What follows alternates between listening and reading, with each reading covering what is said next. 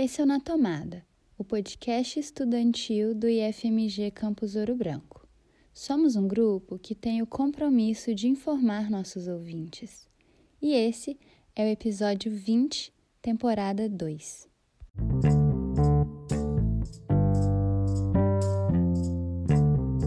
Olá a todos que estão ouvindo, muito obrigada por se ligarem aqui no Na Tomada. Hoje o episódio é da frente FMGOB e é sobre o Ecopilhas, um projeto do Campus Ouro Branco que está muito relacionado com o tema dessa rodada, que é meio ambiente. Eu conversei com o professor Fabrício e com a bolsista do projeto, Maria Lúcia, principalmente sobre a conscientização ambiental promovida pelo projeto nas escolas, e nós também falamos sobre o descarte correto de pilhas e baterias e a atuação do projeto durante a pandemia. Agora eu vou deixar vocês com a conversa, espero muito que vocês gostem. Sempre que eu tenho a oportunidade de fazer um episódio sobre algum projeto da escola, eu gosto de começar a conversa perguntando sobre a história desse projeto. Então, nesse caso, não vai ser diferente. Há quanto tempo o Ecopilhas está em atividade e como surgiu a ideia de investir nessa proposta? É, boa tarde, Lavínia. Agradeço o convite aí de podermos participar, falando um pouco sobre esse projeto. E a ideia inicial do projeto surgiu em 2014, durante uma conversa, durante uma reunião com professores da área de metalurgia, e que estávamos tentando propor algum projeto que pudéssemos submeter a um edital de extensão que seria criado, que surgiria daí alguns dias ou meses. E aí, durante a discussão, vimos da necessidade de dar uma destinação correta às pilhas e baterias, uma vez que, embora exista uma política de logística reversa, ela ainda é difícil de ser implantada. E nós sabemos que os correios, por exemplo, recolhiam esses materiais, mas em algumas cidades o ponto dos correios deixou de existir. E aí, na ocasião, pensamos na criação de uma primeira versão deste projeto. É, eu fiquei responsável por elaborar essa primeira versão, fui escrevendo, fui discutindo com os professores, e veio a proposta de trabalharmos a parte de educação ambiental nas escolas, recolher o material que as crianças levariam, sejam pilhas ou baterias de celular, e fazer esse papel da logística reversa, de encaminhar este material até os fornecedores. Então, o projeto foi submetido ao edital no início de 2015 e ele teve a sua primeira versão durante o ano de 2015.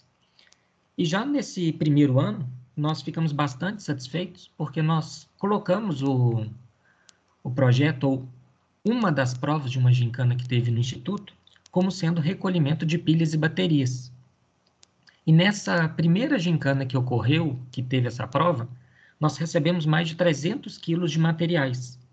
Então, nós vimos que existia uma demanda na cidade de Ouro Branco e talvez no Alto Paropeba e isso nos deu força para poder investir cada vez mais no projeto.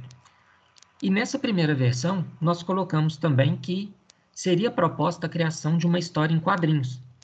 E na época, o bolsista, que foi o Alfredo, primeiro bolsista, era estudante do curso de Engenharia Metalúrgica, ele fez a proposta de uma história em quadrinhos, sugeriu a criação de um mascote, que foi desenhada e hoje vai sempre nos nossos coletores, e nós passamos a utilizar essa história em quadrinhos nas escolas, quando a gente faz a visita, que a gente faz a discussão de toda essa parte de educação ambiental.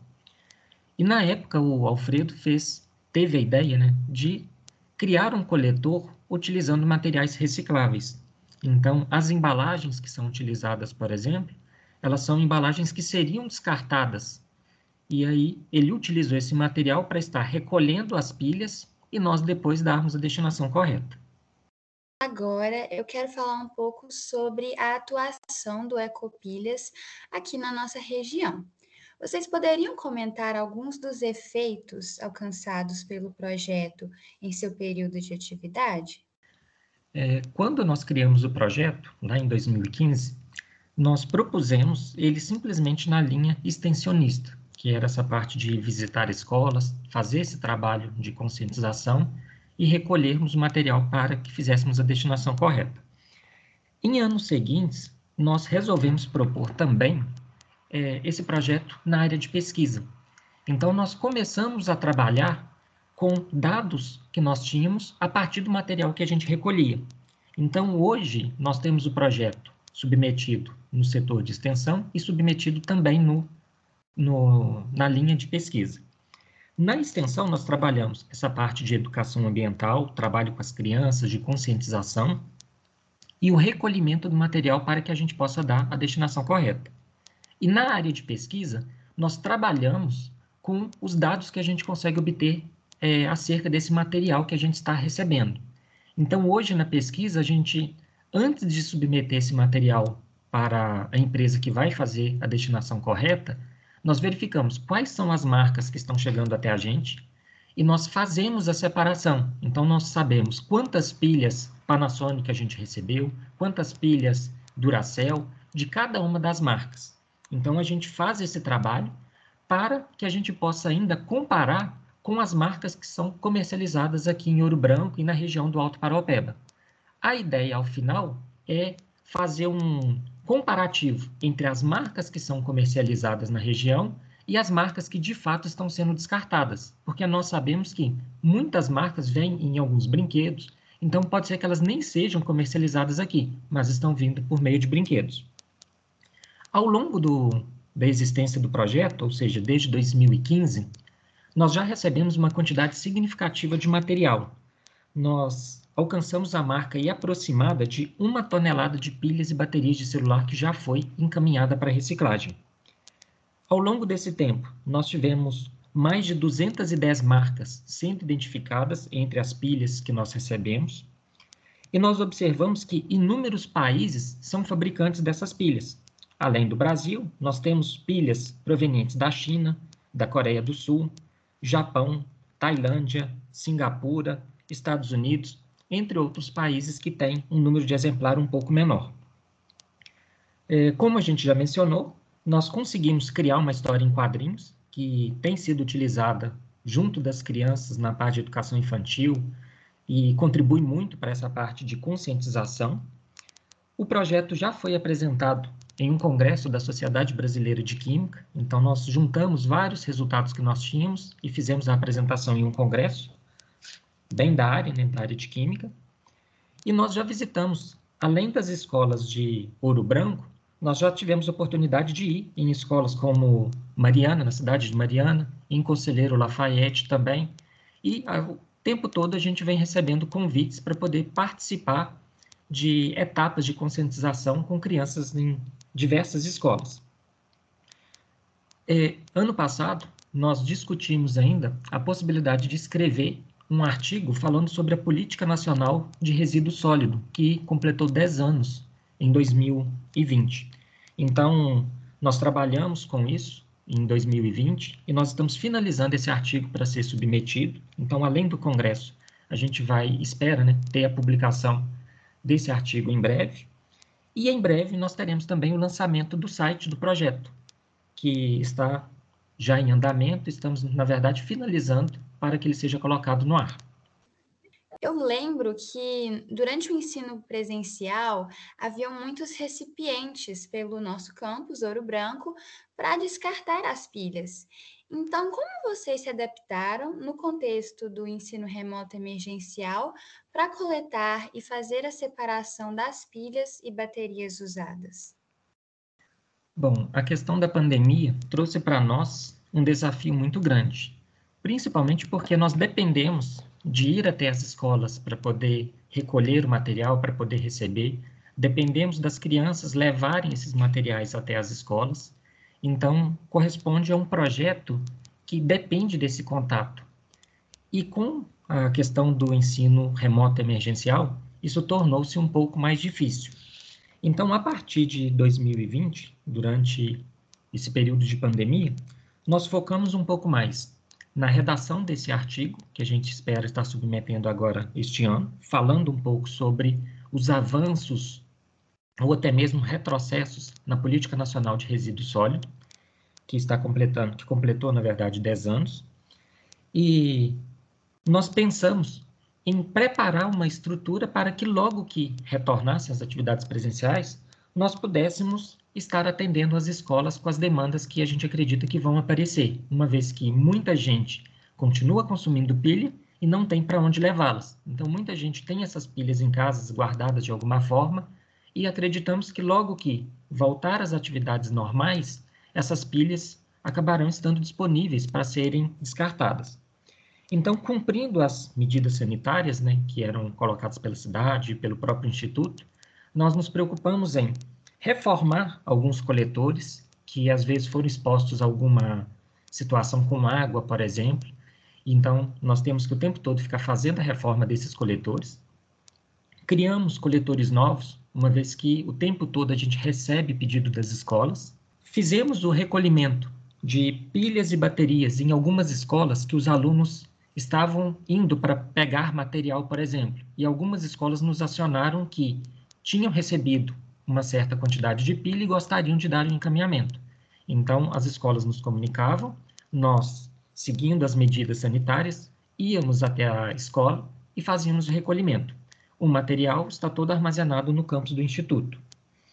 Então, a gente basicamente teve uma dificuldade muito grande para executar o projeto da forma como ele foi proposto inicialmente. Mas agora que nós vemos que muitas crianças já estão mais adaptadas com a plataforma que está sendo utilizada no ensino remoto, nós já tivemos a oportunidade de fazer essa etapa de conscientização ambiental, inclusive de forma remota.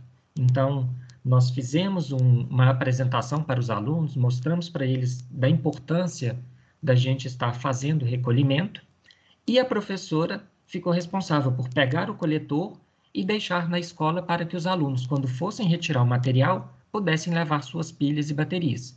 E o resultado tem sido bastante satisfatório. Nós já tivemos recolhimento considerável de pilhas e baterias dentro desses moldes. Mas existe uma expectativa muito grande da nossa parte de que em breve a gente possa estar em contato com os alunos e fazer esse recolhimento de uma forma bem mais intensa.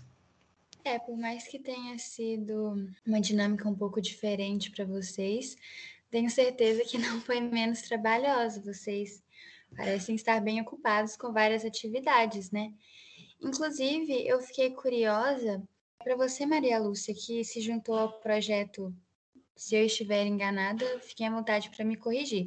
Mas você se juntou ao projeto durante a pandemia, então como você se sentiu entrando nesse contexto pandêmico e começar a atuar no Ecopilhas?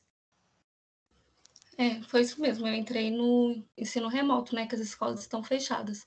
É, eu entrei, eu queria muito participar nas escolas mesmo, porque meu curso é de pedagogia, então escola é um lugar que eu gosto de estar, né? Mas foi bem bacana a gente pesquisar sobre a política nacional de resíduos sólidos e buscar informações que eu até então não tinha. Então foi bem bacana entrar no projeto, mesmo que de forma remota e não estar tá atuando nas escolas com as crianças da educação infantil e ensino fundamental. Falando um pouco sobre conscientização, né, que vocês comentaram que costumavam ir às escolas, então de uma maneira geral, como vocês buscam, por meio do projeto, conscientizar a população de Ouro Branco sobre os impactos ambientais causados pelo descarte indevido de pilhas e baterias? É, o projeto ele realiza nas escolas uma educação ambiental. É, a BNCC, que é a Base Nacional Comum Curricular, ela recomenda que o meio ambiente ele seja tratado em uma abordagem transversal, ou seja, ele pode ser trabalhado em todas as disciplinas, o que é uma coisa boa, mas é o que a gente não observa que acontece, né? Na Semana do Meio Ambiente, a gente vê uma maior preocupação com o tema nas escolas, é, onde são realizadas atividades. É, mas ao longo do ano, a gente não vê essa preocupação com os temas relacionados ao meio ambiente. Então, o projeto ele busca conscientizar sobre o descarte correto de pilhas e baterias, é, com palestras nas escolas, jogos e brincadeiras com as crianças da educação infantil e do ensino médio, é, tem um jogo que fazia quando era presencial, que é Caça ao Mascote, que é onde esconde o mascote do Ecopilhas em uma parte, uma parte da escola e as crianças elas devem encontrá-lo, é, despertando dessa forma o interesse delas para o tema. É, nesse contexto de pandemia, a gente criou ano passado uma outra história em quadrinhos, né?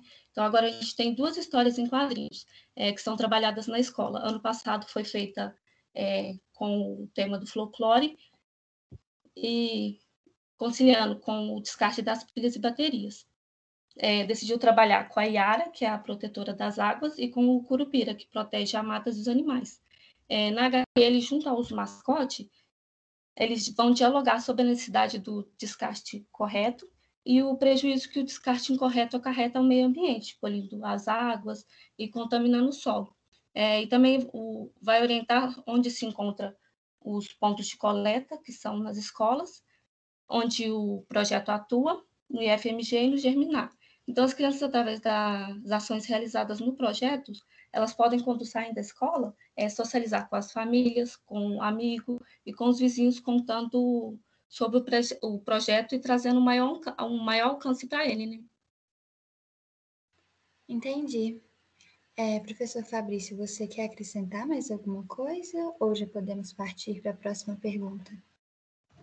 Podemos seguir. A Maria Lúcia resumiu muito bem aí que o, o objetivo é esse, de fazer a conscientização principalmente na educação infantil e na educação fundamental, que nós observamos que tem um acolhimento maior.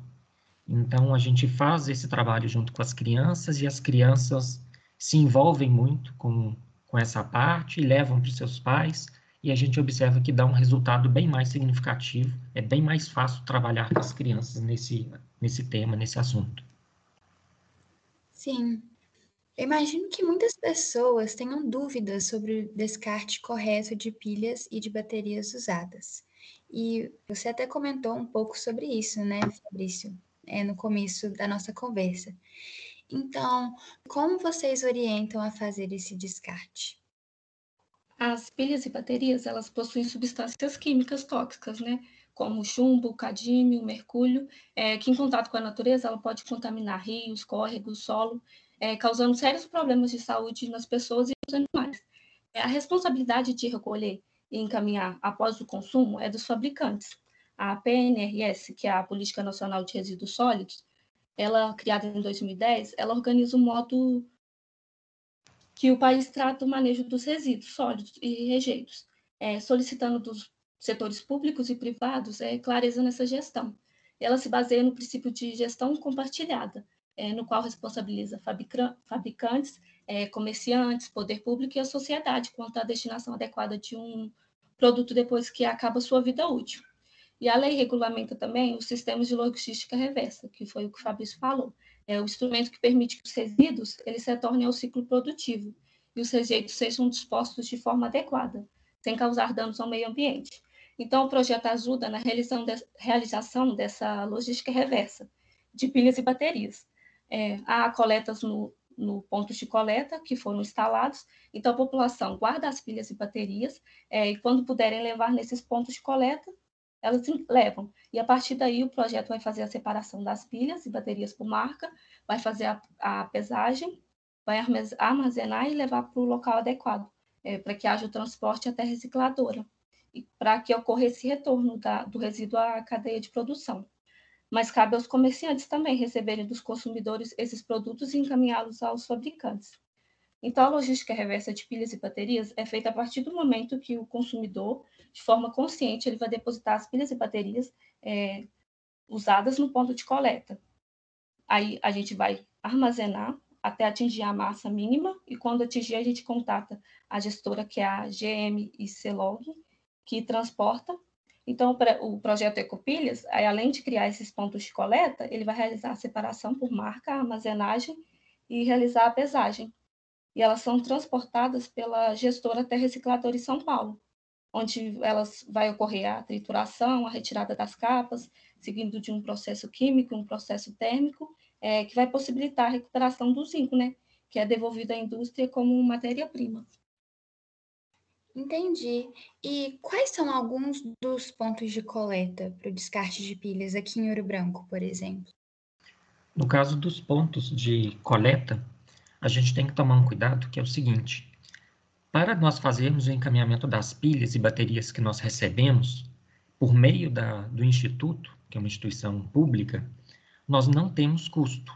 Então, a indústria que faz o recolhimento, que é a GMC Log, ela recolhe esse material desde que estejamos até 50 quilômetros de alguma capital, situação esta que a gente não se enquadra, né? Nós estamos a mais de 50 quilômetros, mas a gente transporta esse material até o Departamento de Gestão Ambiental na UFMG e esse material fica armazenado lá até que ele seja recolhido pela empresa responsável. Então, nós levamos até Belo Horizonte, deixamos esse material, comunicamos a GMC Log, que passa na UFMG e faz o recolhimento.